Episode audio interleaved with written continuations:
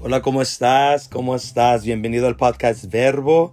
Un gusto saludarte y estamos en este martes con un nuevo episodio en esta serie que estamos por concluir, por terminar, si Dios quiere, la próxima semana. Y estamos, estoy compartiendo contigo esta serie acerca de las, de las relaciones tóxicas, relaciones tóxicas, porque acá en el valle este, este tema de la toxicidad como que está sonando de moda y es un tema que yo quiero compartir contigo, es un tema que mi esposa me solicitó y es un tema que realmente llama la atención y que es muy muy importante saberlo, entenderlo y saber cómo tratarlo, porque créeme, aunque parece chiste, aunque la gente dice, ay, mi esposo es muy tóxico, yo soy tóxica y parece chiste, pero la realidad cuando una persona está en una relación de este tipo, con uno, un tipo de con una, pareja de este tipo, con una pareja tóxica, créeme, es una relación enfermiza que nada más lastima y las personas que están en este tipo de relación, créeme, quisieran, quisieran cambiar, quisieran que la persona que aman y, que y las personas que dicen amarle no quisiera que las cosas fueran así. Nosotros entablamos relaciones amorosas con el fin de demostrarnos uno al otro el amor que nos tenemos, pero parece ser que en lugar de demostrarnos el amor que nos tenemos los unos a los otros, parece que dedicamos el poco tiempo que tenemos juntos para lastimarnos, para reclamarnos, y, es, un, es una relación abrumadora, es una relación uh, asfixiante, literalmente. Si tú has estado en una de ese tipo de relaciones, tú sabes a lo que yo me refiero. Así que es un gusto saludarte, este es Verbo. Y en el podcast anterior yo compartí contigo acerca de ¿y qué si la persona tóxica soy yo? ¿Y qué es la persona tóxica soy yo? Y seamos sinceros, a veces nosotros somos los tóxicos de la relación. A veces nuestros celos, nuestras inseguridades nos llevan a, cuestionar, nos llevan a, a veces comportarnos de una manera que en lugar de demostrarle amor a nuestra pareja, pues parece ser que le infringimos dolor. Así que si no escuchaste este podcast, te recomiendo escúchalo.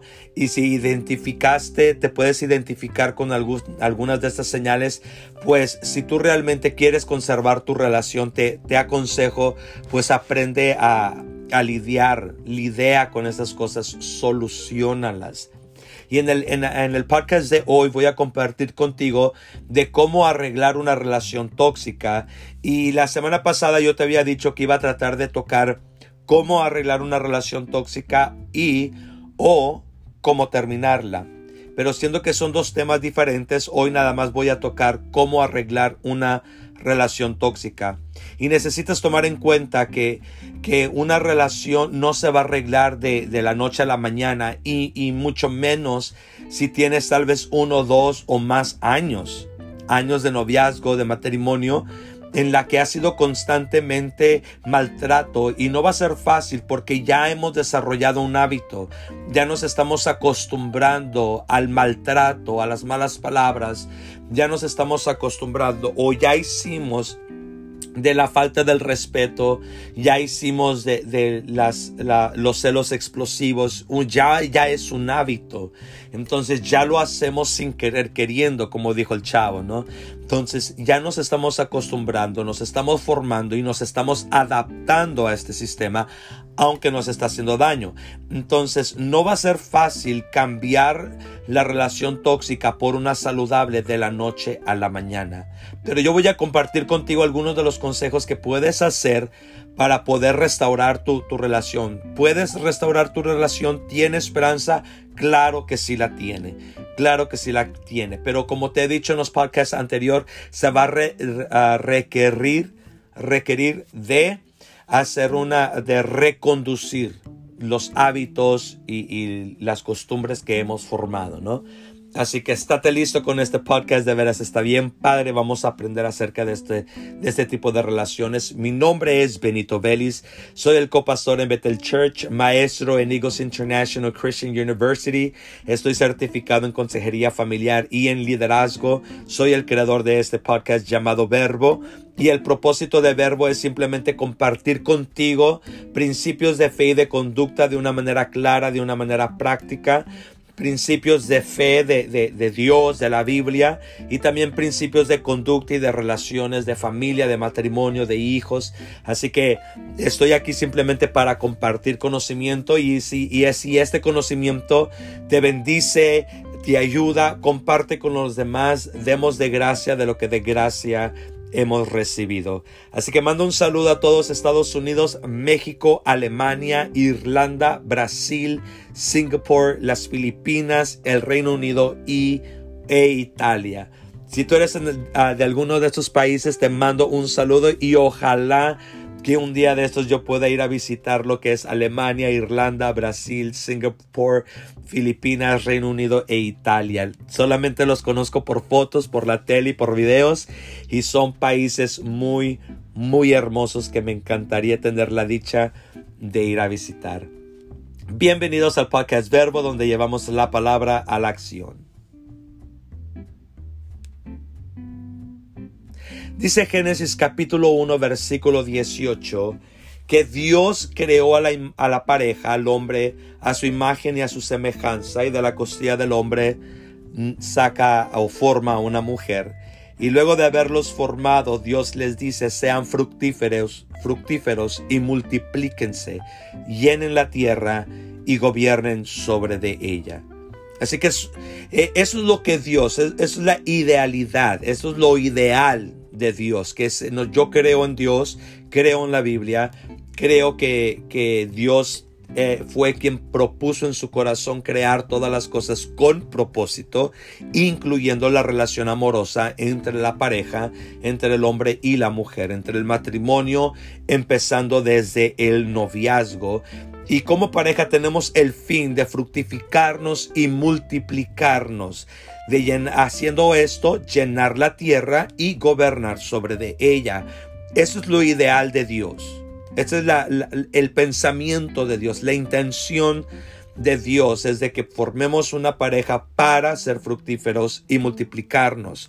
Pero el ser una persona tóxica y crear una relación tóxica, lejos de ayudar a fructificarnos y multiplicarnos, hace todo lo contrario. ¿Por qué? Porque una relación tóxica tiene como fin el generar daño, el lastimar, el quebrantar, el moler, el deshacer una relación o a una pareja porque a veces ambos son tóxicos o a veces una sola persona es la que es tóxica y quien sea tóxico en la relación tiene como, fin infringir dolor y dañar. Entonces la intención de Dios de fructificarnos y multiplicarnos no se va a llevar a cabo no va a funcionar porque la relación tóxica no es para salir adelante, no es para amarse, no es para respetarse, no es para formar un equipo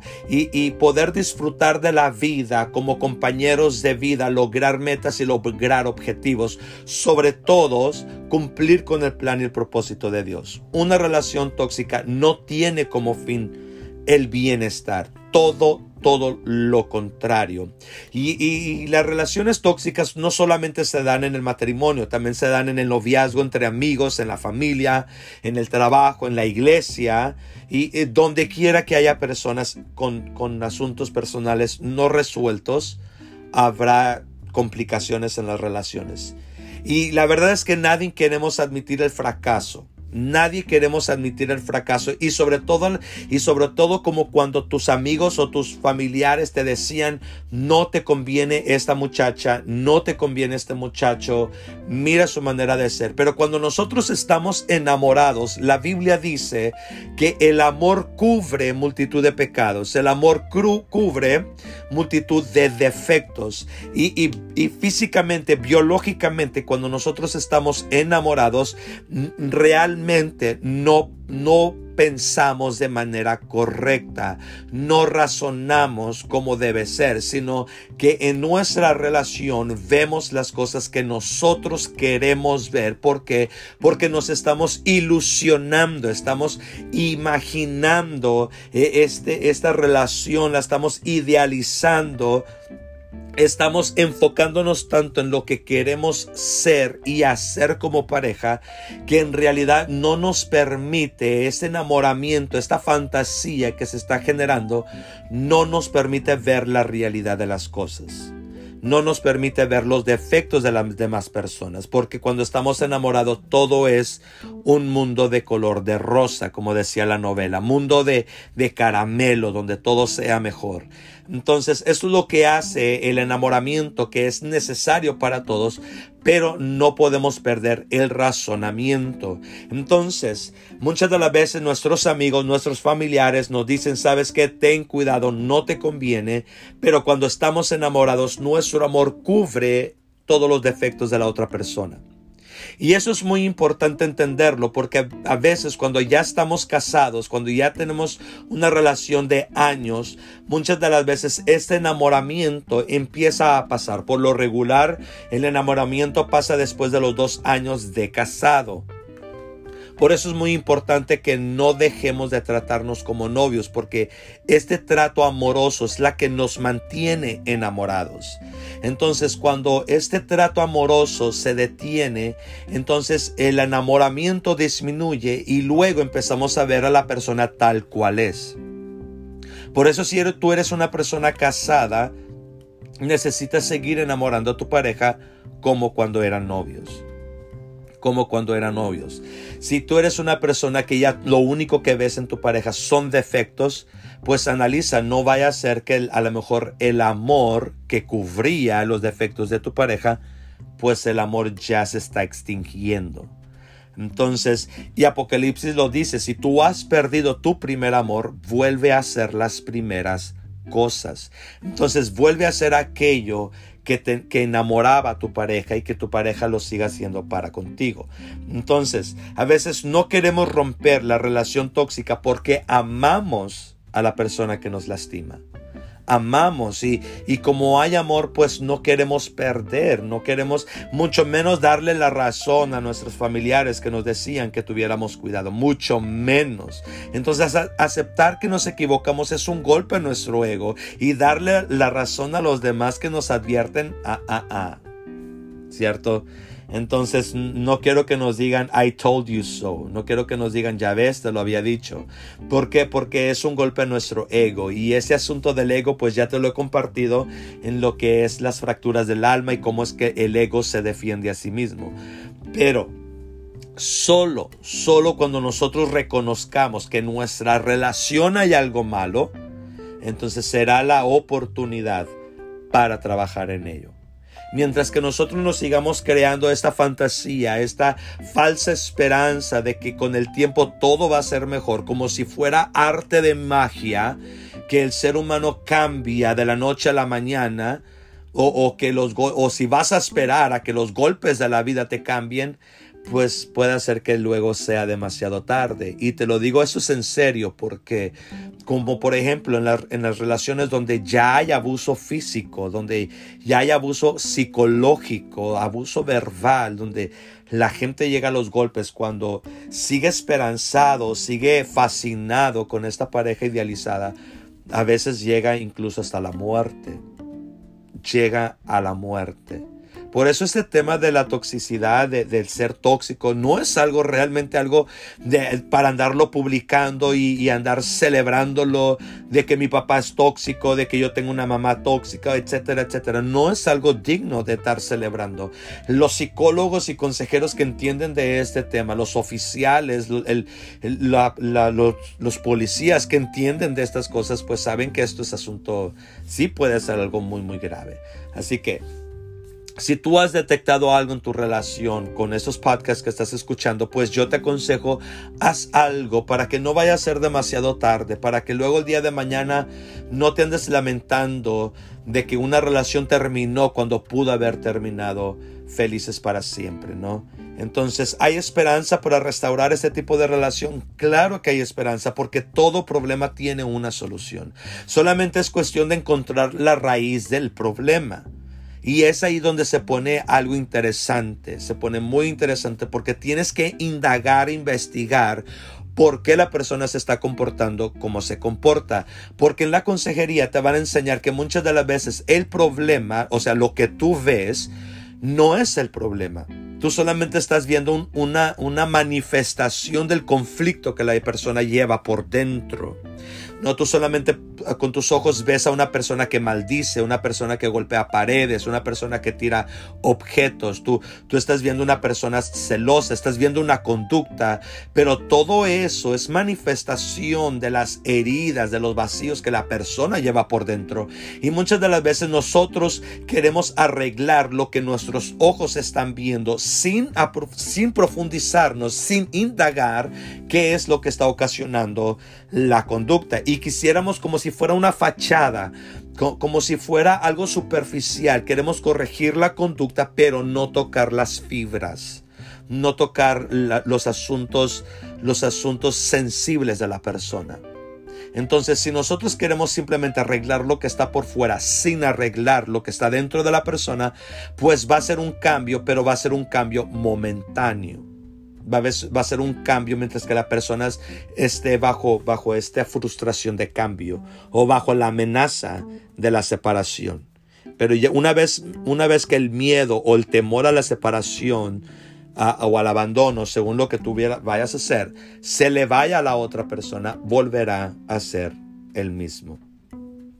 Y este asunto para, para, poder restaurar ese tipo de relaciones es una tarea que tendrá, se tendrá que trabajar entre los dos. Uno porque es tóxico y el otro porque lo está tolerando. O ambos son tóxicos, ¿no? Si tú realmente, sí se puede restaurar la relación y si ustedes como pareja realmente quieren restaurarla, van a tener que trabajar y sean conscientes que va a ser un proceso largo y profundo que no se va a solucionar de la noche a la mañana. ¿Por qué no? Porque tienes que investigar sus vacíos, tienes que, investigar sus carencias, tienes que investigar qué es lo que quiere y etcétera, etcétera. Entonces es un tiempo. Por eso a veces cuando vamos a, la consejería, a veces entramos en un proceso de siete meses, ocho meses, de un año, dos años, según, según sean los, los conflictos, los dilemas que hay que solucionar. Así que yo te digo una cosa, si tú eres uno de ese tipo de personas que quieren solucionar las cosas, proponte con tu pareja dar un paso a la vez. La paciencia, la paciencia será requerida. Y quiero compartir contigo algunos siete consejos de cómo arreglar este tipo de relación. Cómo arreglar ese tipo de relación. Y puede haber más. Yo sé que si tú te, te, metes a Google, Yahoo o según donde tú navegues por la red para encontrar información, sé que vas a encontrar mucho, mucho más. Pero yo no quiero darte una lista de 25 cosas que tienes que hacer, sino quiero simplificarlas, pero créeme, si tú las pones en práctica, créeme, te va a ayudar. Si estas tú las pones en práctica, tú vas a ver un cambio. Y esperemos que sea un cambio para bien, ¿no? Así que consejo número uno, consejo número uno, límites, límites, límites. La palabra límite. Básicamente lo que la palabra límite quiere decir es que necesitas dejar saber lo que sí te gusta y lo que no te gusta. Lo que sí vas a permitir, lo que no vas a permitir. ¿Sí? Eso quiere decir límites. Si dijiste que algo te molestaba, no retrocedas. Porque a veces nosotros decimos, no me gusta que hagas esto o no me gusta cuando me tratas de esta manera. Y lo dejamos saber, pero la persona persiste en esa conducta, persiste hablándote de la misma manera y luego uno ya no dice nada. No, porque al cabo que no va a entender. Entonces, si vamos a ser ambiguos en lo que estamos pidiendo, entonces no hay seguridad en lo que se está diciendo. Por ende, la otra persona, cuando tú le demandes algo, le pidas algo que son las expectativas, pues la otra persona no te lo va a tomar en serio. ¿Por qué? Porque lo que hoy dices mañana lo callas. Lo que hoy no permites, mañana lo empiezas a tolerar. Entonces, ni tú te respetas a ti mismo cuando hacemos este tipo de cosas, menos lo va a hacer la otra persona. Entonces, por eso es muy importante que una vez que tú digas no me gusta, mantente en tu postura mantente en tu postura. Por eso, si dijiste que algo te molestaba, no retrocedas. Advierte que si lo vuelve a hacer, tendrás algunas precauciones para defenderte tomarás precauciones para defenderte. Por ejemplo, te habla tu pareja por teléfono, te está gritando, te está reclamando, tú quieres hablar, la, otra persona no te deja, no te da permiso. Entonces, una de las cosas que uno, uno de los consejos que tú puedes hacer es decirle, aunque no te deje hablar, pero necesitas decirle, si no te, si no te, te calmas para hablar las cosas, yo voy a colgar el celular. Porque a veces tomamos los límites para controlar a las demás personas y los límites no son para controlar a nadie, sino los límites son para controlarte tú o dominarte tú. Por ejemplo, la otra persona tiene toda la libertad de hablarte como quiera, porque para eso tiene boca tiene labios, tiene lengua. Entonces la otra persona está en toda su libertad de expresar su enojo, su reclamo, su injusticia. Pero a veces a nosotros no nos gusta que nos hablen de esa manera. Entonces si tu pareja te va a hablar así, tú también tienes la libertad de decir, ¿sabes qué? Si tú no calmas, si, tú no te calmas, yo me voy a ir, yo te voy a colgar, yo voy a hacer. ¿Sí? Entonces necesito que tú te calmes para poder platicar. Si la otra, por eso tienes que advertir. Advierte que si la otra persona lo vuelve a hacer, tú vas a hacer algo. Para defenderte. Ahora, no, no estoy hablando, estoy hablando, perdón, de defenderte, no de ofender, no de atacar sino de protegerte. Protege tu integridad, protege tu personalidad. ¿Por qué? Porque cuando alguien nos grita y nos insulta, nos acusa, en, realidad lo que, está, lo que sucede es que atenta en contra de nosotros, atenta en contra de nuestro ego y nuestro ego se va a querer defender, en otras palabras, proteger. Y esto es bueno. Esto es bueno, quiere decir que tu instinto de supervivencia sí funciona. Sí, pero no podemos controlar la conducta de los demás. Sí, entonces si los demás quieren gritarte a, hacer algo en tu contra, tú tienes todo tu derecho de protegerte. Por eso cuando tienes estás en una relación tóxica, necesitas dejar bien en claro y bien cimentado qué es lo que no vas a permitir y si la otra persona persiste, en tratar de hacerte daño, tú tienes todo el deber de protegerte a ti mismo. La clave aquí es demostrar que lo que dices va en serio. Que lo que dices va en serio y que vas a cumplir con tus promesas de autodefensa, que sí vas a colgar el celular, que sí te vas a retirar de la persona hasta que se calme, que sí vas a hacer algo al respecto. Si cuando tú cuando tú dices algo y lo haces, creas credibilidad. La gente va a creer que lo que estás diciendo es una verdad. Así que límites, límites, límites. Consejo número uno. Consejo número dos. Primero, antes de tratar de ayudarle a alguien más, primero arréglate a ti mismo. Porque no podemos cambiar a nadie, ni mucho menos por la fuerza. Si algo, si algo tú reconoces que estás haciendo mal, arréglalo. Arréglalo. Trabaja en ti. Comienza contigo mismo, contigo, contigo misma. Y analiza las demandas de tu pareja para ver si tú puedes hacer algo al respecto. Perdón, algo al respecto para que haya paz. Sí, así que si tú, si tú dices, ¿sabes qué? Creo que yo me estoy pasando de, de listo con mi pareja, estoy siendo gritón, me doy cuenta que le estoy reclamando mucho últimamente, o, si tú, si tú puedes tener, si tú tienes el hábito de hacerte una introspección, y puedes identificar áreas en tu vida en las que tú sabes que puedes mejorar para que haya paz y respeto y amor entre tu pareja, hazlo. Empieza contigo mismo. ¿sí? Ese es el consejo número dos. Arréglate tú primero. Número tres. Número tres. Identifica el problema. Proverbios capítulo 23 versículo 7 dice, cual sea el pensamiento en su corazón, tal es él. En otras palabras, es lo que te decía hace ratito. La conducta es la manifestación de lo que nosotros sentimos. La conducta es la manifestación de lo que nosotros pensamos. Y si yo no cambio mi manera de canalizar mis emociones, si yo no cambio mi manera de pensar, mi conducta no va a cambiar. No va a cambiar. Por eso cuando tú quieres corregir un problema, necesitas indagar qué es lo que está ocasionando el problema. Porque cuando tú, cuando uno que ha estudiado la psicología y la consejería, te vas a dar cuenta que muchas de las veces el problema no es el problema. ¿sí? Por ejemplo, tal vez los celos sean por inseguridad en uno mismo. Sea por inseguridad en uno mismo. Y, la, y, no que tú hayas sido infiel para que tu pareja te esté celando y tú te, te, cuestionas, ¿verdad? Porque no entiendes por qué es que tu pareja te está celando si tú nunca has hecho nada para que te cele. Pero si tú empiezas a investigar, a lo mejor te puedes dar cuenta que tu pareja te cela porque él es inseguro, inseguro de que lo vayas a dejar, inseguro de que tengas a alguien más, inseguro de que alguien más se te vaya a acercar, tú le vayas a hacer caso, etc. Entonces, como él se siente inseguro, entonces te va a celar, va a querer proteger lo que él siente que se le puede salir de las manos, pero no porque tú te le salgas de las manos, es porque él así se siente, ¿no?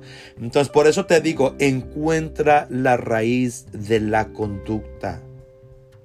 Encuentra la raíz de la, de la conducta. Por eso consejo número tres, necesitas identificar este problema. Sí, y para eso están los consejeros. Los consejeros te van a hacer preguntas porque lo que ellos quieren hacer es indagar qué es lo que está detonando la conducta para poder entonces trabajar desde allí y por, por resultado, causa y efecto, la conducta va a mejorar. Sí, pero si tú tienes estas habilidades de, de investigar indagar, entonces utilízala y entiende el asunto. Identifica, número tres, identifica el problema. Número cuatro, número cuatro, es importante que tú tengas tu propio espacio. Necesitas tu propio espacio.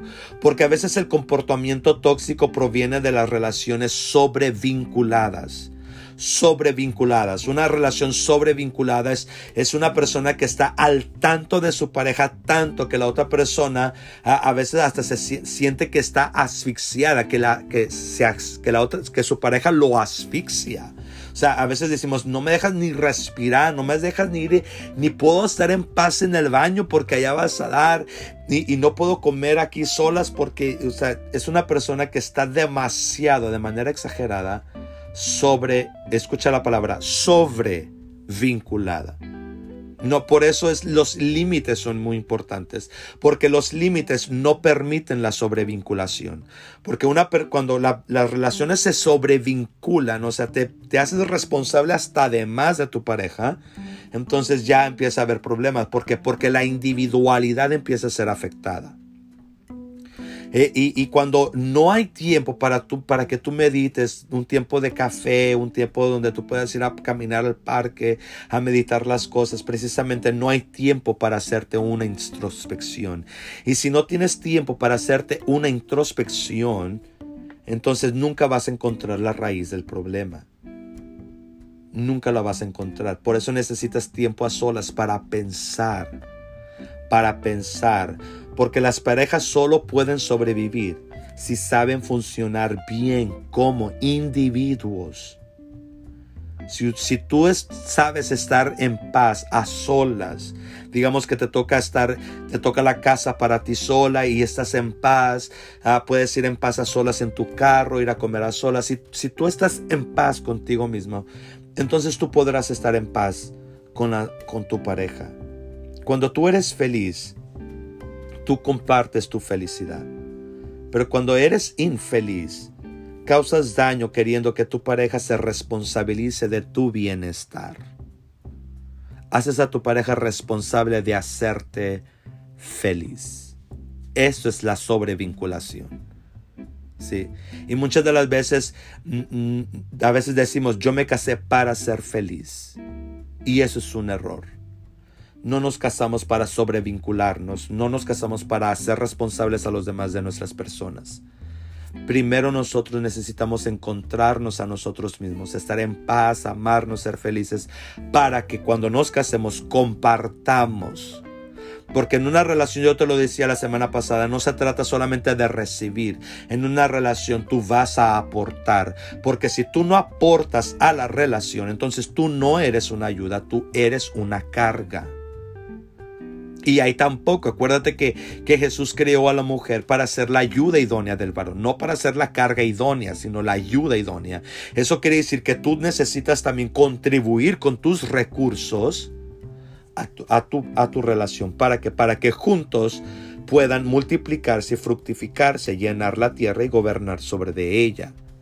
Pero si yo soy como un niño chiquito que quiero la atención, quiero que me den y empiezo a exigir, entonces, no, tu pareja no se casó con un adulto, una adulta, tu pareja se casó con otro niño. No, y, en realidad no estamos para eso. Eh, una cosa es formar un equipo como pareja y otra distinta es la sobrevinculación. Y la sobrevinculación va a causar problemas, cuando no respetamos nuestros espacios, ni siquiera respetamos cuando vamos al baño, ahí queremos andar, y, o cuando tu pareja está en su celular o X, ¿no? X. Necesitamos respetar el espacio de nuestras parejas. Respetemos el espacio de nuestras parejas. Ese es el consejo número cuatro. Número cinco y esto es muy importante también entenderlo, acepta los defectos. Acepta los defectos. ¿Te acuerdas cuando andabas de novio y de novia? Lo amabas tal cual era. Lo amabas con su mal genio. Ay, qué bonita te ves cuando te enojas. Y ahora, ahora, ¿por qué le dices que parece una diabla endemoniada? No, o sea, siempre fue así, simplemente que, que, que, que tu amor cubría sus defectos, siempre los tuvo siempre tuvo sus, los defectos, su irresponsabilidad, su impuntualidad. Y a veces hasta cantamos estas canciones, ¿no? De, de que, ay, qué padre, que te tardas mucho arreglándote. Y las cantamos, es una cumbia y, que voy a tu casa y ahí te tengo que estar esperando porque se está, se está maquillando y, y, ay, qué padre, ¿verdad? Porque estamos enamorados y, y, el amor cubre el defecto. Pero como ya pasaron algunos, algunos añitos, ya, ya no hay tanto amor como al principio, entonces ya nos empezamos a desesperar y, tu pareja siempre fue así tu pareja siempre tuvo defectos. Nada más que el amor que tú le tenías y que le sigues teniendo, seamos sinceros, sí, sí lo sigues amando. Nada más que esa euforia ya ha disminuido. Pero hay cosas así, hay cosas que así como te molestan de tu pareja, tú también tienes cosas que le molestan a tu pareja. Y Mateo capítulo 7 versículos 3 te lo dice. No mires la paja en el ojo de tu pareja, sino que primero saca la viga del ojo tuyo. Porque si no haces esto, no podrás ver con claridad la necesidad de tu pareja. Y es lo que te decía hace ratito. Arréglate tú primero, ¿no?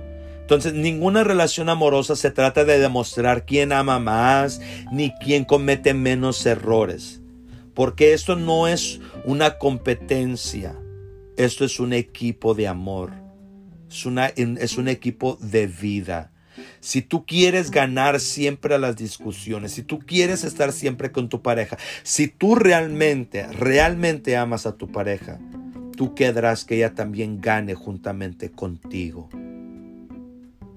Porque en el matrimonio no se trata de que el hombre es más que la mujer o que la mujer es más que el hombre. Aquí no se trata de quién, de quién es más, ni de quién es más fuerte, ni de quién tiene el orgullo más fuerte. Aquí no se trata de eso. Si de eso se tratara, mira, mejor ni te hubieras casado. Porque este tipo de competencias, los que ya hemos estado en relaciones o los que ya estamos casados, sabes que esto no funciona en el matrimonio. Competir entre nosotros es ver, competir con tu pareja es verlo como un rival, como un contrincante, como alguien a quien tú tienes que someter y ganarle, como alguien que, a, quien tú tienes que ver a tu pareja perder. O sea, ¿tú, tú me dirás que eso es una relación de amor. No, eso es una relación tóxica, enfermiza que causa daño. Entonces, la relación del matrimonio no es para eso, el noviazgo no es para eso, son las competencias no el matrimonio, ¿sí? Entonces, reconoce que así como tú tienes defectos, como tu pareja tiene defectos, tú también los tienes.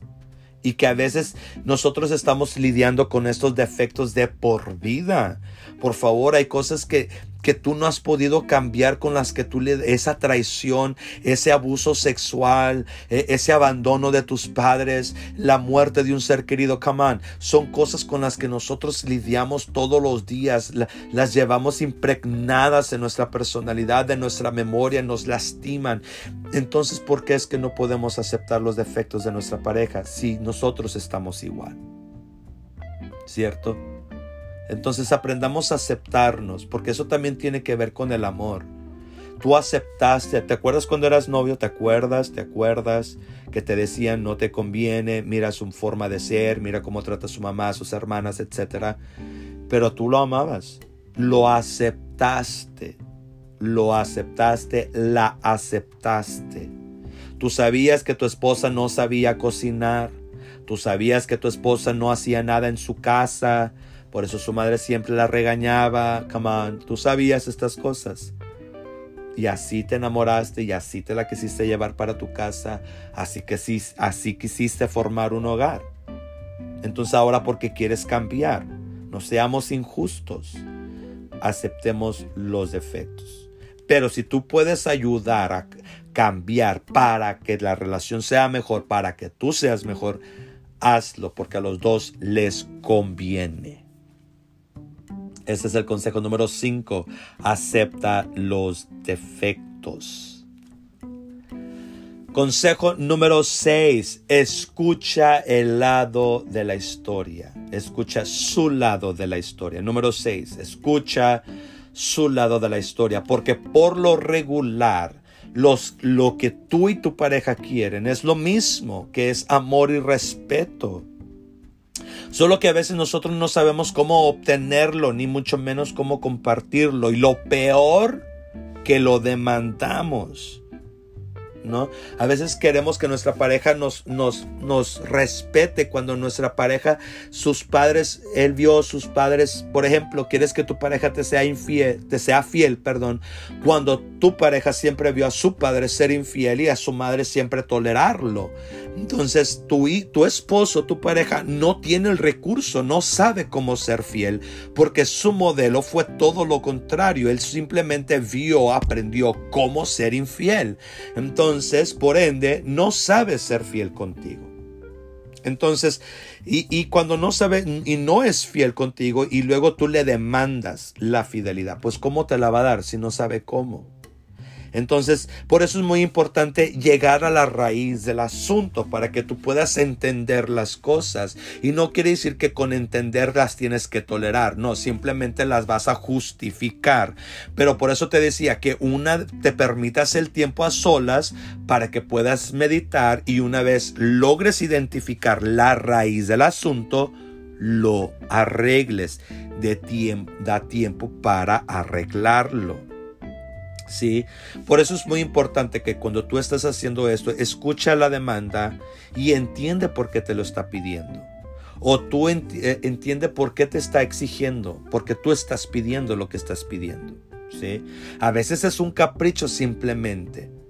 Porque digamos que tu pareja sí te da regalos, pero tú quieres más regalos simplemente porque ya es un capricho, ¿no? Entonces necesitas entender por qué lo de las demandas, lo que se llamarían las expectativas, ¿no? Entonces escucha la expectativa, entiéndela. Entonces, yo te aconsejo en este paso, eh, escucha bien este consejo que te voy a dar. Si tú realmente quieres entender a tu pareja, escúchalo hablar, escúchala hablar con el fin para entenderle, no para responderle. Porque a veces oímos lo que la demanda de nuestra pareja y empezamos a, tratar de solucionar, eh, a, tratar de solucionarle a tu pareja el asunto. Y, y no se trata de eso, se trata de escúchalo para que lo entiendas. No escuches para, para darle una respuesta, sino escucha para entenderla mucho de lo que tu pareja exige es que es a lo mejor es algo que tú no le estás dando. Analízalo. ¿Será que tu pareja tiene razón? ¿Por qué es que se siente así? ¿Por qué te lo está exigiendo? No, entonces escucha para que entiendas. Porque cuando la persona te está pidiendo algo, lo peor que tú puedes hacer es negarle sus necesidades básicas como ser humano. Si tu pareja te está pidiendo respeto, el respeto es una necesidad básica del ser humano. El amor es una necesidad básica del ser humano. Hay 10 emociones básicas en la vida del ser humano. 10 necesidades básicas. Yo te recomiendo, búscalas. Y si tu pareja te está pidiendo una de ellas, te está, te está pidiendo desde su humanidad. No, así que escúchalo, escúchalo para que lo entiendas. Consejo número 6 escucha su lado de la historia. La última, el último consejo, capítulo. Punto número 7, pidan ayuda. Consejo número 7, pidan ayuda. Porque los consejeros están educados precisamente para orientarles. El consejero está, está educado precisamente para ayudarles a investigar cuál es la raíz del problema y, y presentarles ante ustedes sus propios recursos para que luego ustedes puedan tomar una decisión. Los consejeros, los psicólogos están educados para hacer esto, porque a veces, no me dejarás mentir, a veces lo único que necesitamos es un consejo y necesitamos ir con los expertos porque a veces nosotros cuando estamos enojados, cuando nos sentimos inseguros, cuando estamos en este modo de celos, cuando nos, eh, nos sentimos mal, muchas de las veces no razonamos las cosas, no podemos lograr encontrar una solución porque estamos anclados en la emoción del enojo, de la inseguridad, de la desesperación, de la ansiedad, de la depresión, etcétera. Y las emociones a veces a nosotros no nos permiten pensar, porque la emoción no es para pensar, la emoción es simplemente para expresar. Por eso es muy importante que tú tengas tiempo a solas, porque ese tiempo a solas te va a ayudar a calmarte y una vez que tu emoción se aplaque, entonces tu mente podrá procesar las cosas y buscará una solución. Pero a veces nosotros no hacemos esto. Por eso es muy importante. Si tú, si tú dices, yo quiero solucionar las cosas y parece que esta tarea, estos consejos van a estar un poco difícil y complicados para mí, entonces yo te aconsejo, como pareja, busquen la ayuda. Si realmente quieren arreglar su relación amorosa, busquen ayuda. Porque seamos sinceros, ha sido nuestra conducta han sido nuestras palabras, nuestros pensamientos, nuestras demandas las que nos han llevado a esta conducta. ¿Cómo pretendemos que de repente, como varita mágica, encontremos la solución que nosotros mismos hemos permitido o que nosotros creamos? ¿Sí? Entonces, por eso, si tú quieres, y es muy importante que juntos busquen la ayuda. Y, si tú dices, bueno, y si mi pareja no quiere, tú búscala tú, que de ti no quede. Por eso, si tú puedes arreglar las cosas, tú arréglalas, arréglate tú primero. ¿sí? Y tal vez si primeramente Dios, una vez que tu pareja empiece a ver el cambio favorable en ti, también lo quedará él o también lo quedará ella. Así que este es el punto número 7, pidan ayuda Todos hemos sido tóxicos en algún momento de nuestra vida, seamos sinceros. Y a veces es más fácil ver lo tóxico de otros y muy difícil ver lo tóxico en uno mismo. Solo es una relación tóxica la que se forma de manera habitual, o sea, de todos los días. Nosotros como, seres relacionables vamos a tener problemas, pero es un problema cuando esos problemas son de todos los días, ¿no? Entonces la relación puede reconducirse con la comunicación asertiva y nuevos hábitos. Si no puedes sacar esto, entonces ves con un experto. En algunas parejas, la relación puede estar condenada al fracaso por la intensidad de lo tóxico. Y es obligación de cada persona analizar la situación y determinar si vale la pena o no restaurar o romperla. ¿Cuál es una relación ideal? Que el esposo ame a su esposa como Cristo a la iglesia y que la esposa respete a su marido como la iglesia a Cristo. Así que gracias por escuchar hasta aquí. Medita en lo que aprendiste y medita, date el tiempo para saber qué vas a corregir, qué puedes aplicar, porque de eso se trata, ¿sí? Y si este, este podcast ha sido de bendición para ti, yo te pido por favor compártelos. Gracias a cada uno de ustedes que lo escuchan de todas partes del mundo. Gracias por escuchar esto. Si tienes la manera de comunicarte conmigo y tienes algún tema de, de tu interés, déjamelo saber y yo con gusto, con gusto estaré aquí para servirte. Y el próximo tema, el próximo martes, primeramente Dios va a ser cómo terminar una relación tóxica. Esta de hoy fue cómo arreglarla. Pero si la intensidad ya es fuerte, es mucha, entonces te voy a... Y si tú dices, sabes que yo, yo quiero definitivamente terminar con mi relación, entonces próximo martes, primeramente Dios, cómo terminar con una relación tóxica. Recuerda que la relación amorosa es para amarse, no para hacerse daño. Dios te bendiga. thank you